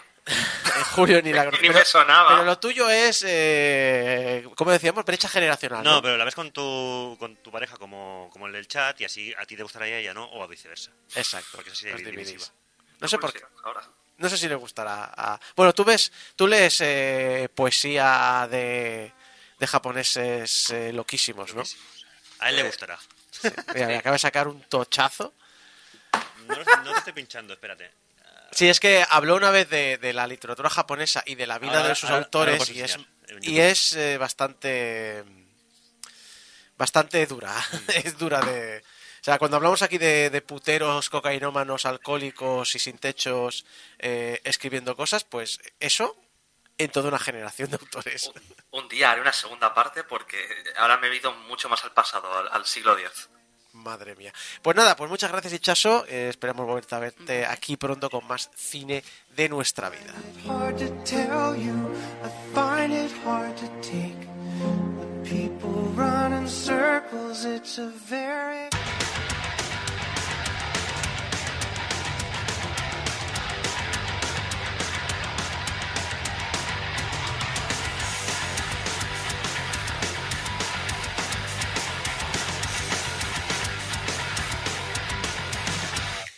Y llegamos al final de este programa del 776 de Game Over. Muchas gracias a toda la gente que ha hecho posible estas dos horas de programa.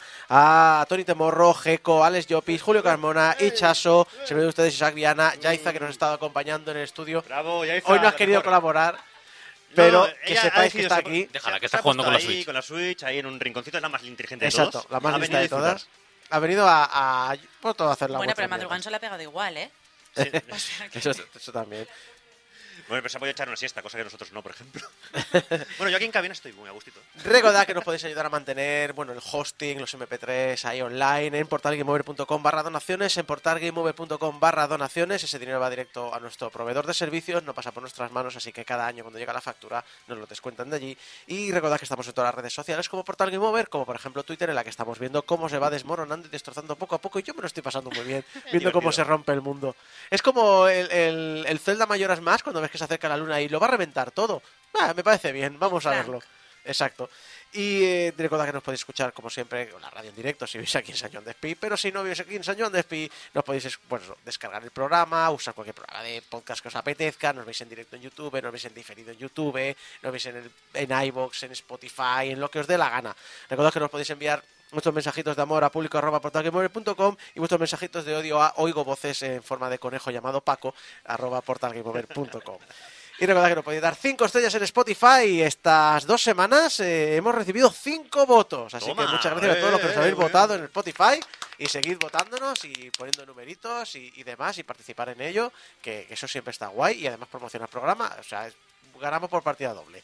Muchas gracias a todos y nos vemos la semana que viene con el programa 777. Hasta entonces, adiós.